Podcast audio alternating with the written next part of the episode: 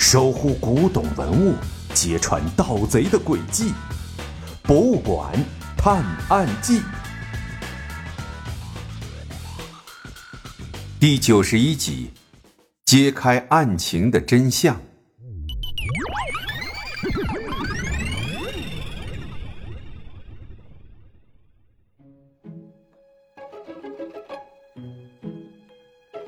看着小盲道的反应，刘队知道他一定是看出了什么问题，于是的问道：“怎么，发现什么问题了吗？”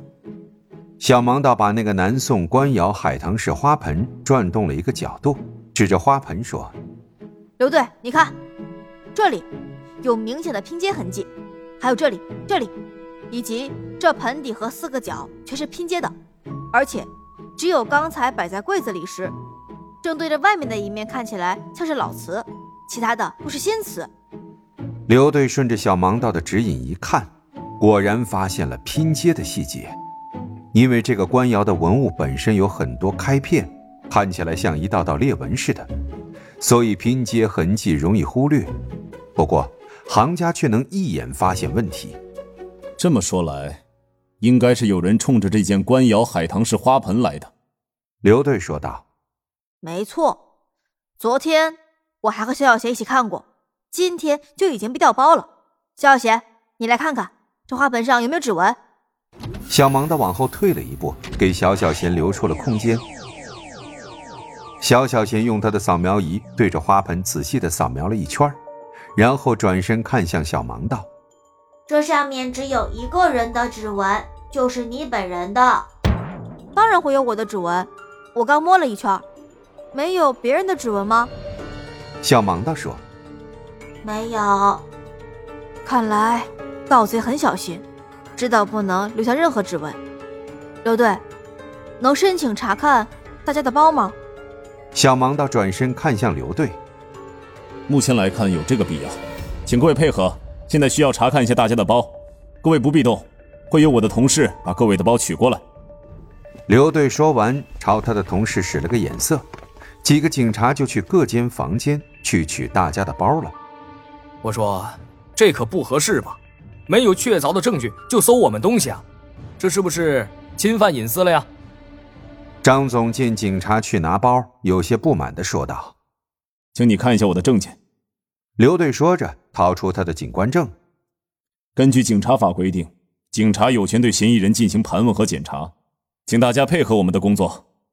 经过刘队这么一提醒，张总只好老老实实的不再多说话了。哎，行吧，看来这一时半会儿的是完不了事儿了。得，我去打个电话，通知一下我合作方我这边的情况吧。张总说着，拿出电话，边往客厅走边拨着号码。不一会儿的功夫，警察就把大家的包都拿到了客厅里。有些人的包其实都不用看。要么就是很小，根本装不下那个南宋官窑海棠式花盆；要么就是扁的，一看就没有装。可是却有一个大的单肩运动背包引起了大家的怀疑。它看起来鼓鼓的，那个大小和海棠式的花盆也差不多。啊，这里面可不是什么海棠式花盆，是我的运动装备。一个男士看大家把目光看向了他，赶紧解释起来。我每天晚上都要锻炼，昨天想着给呱呱过生日，我就没时间回去取装备了，所以干脆就带着了。男士说着，配合警察把包打开，里面果然是运动装备。最后，大家都把目光锁定在了张总的箱子上，这是最后一个没有打开的了。大家都屏住了呼吸，既希望海棠式花盆在箱子里，这样就能顺利的把案子破了。又害怕在箱子里，因为张总和李呱呱的爸爸是关系很好的朋友，真不想看到是朋友之间的互相伤害。警察小心翼翼的把拉链拉开，轻轻的掀开箱盖箱子打开的一瞬间，大家都深吸了一口气。那个南宋官窑海棠式花盆正静静的躺在箱子里。外面包了一层厚厚的充气防震膜。张总，你为什么要害我们家老李？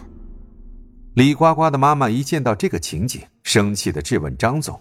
可是，一回头却不见了他的影子。张总人呢？刘队转身问他的警察同志们。两个警察把晕倒的张总抬了进来。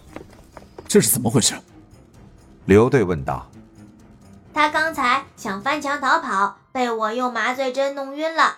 看，我抓住了犯罪嫌疑人，又立了一大功，耶！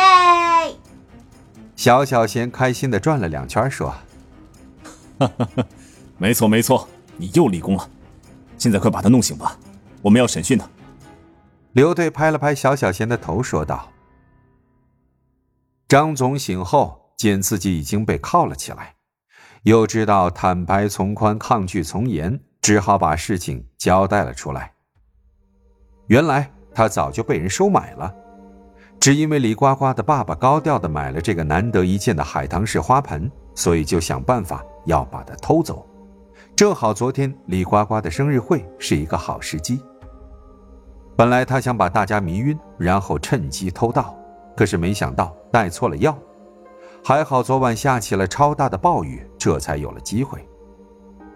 他先是用麻醉剂把李呱呱爸爸麻晕，取了他的一滴血，然后再用刘队说的那个黑科技弄了满屋子的血，想趁着混乱且大家注意力不在文物上的时候把它带走。那李呱呱爸爸去哪儿了？小盲的问道。我把他藏在床底下装衣服的抽屉里。他完全没有危险，不出意外的话，下午就行了。张总满脸沮丧地说：“收买你的人是谁？”刘队接着问道。张总没敢隐瞒，一五一十的说了出来。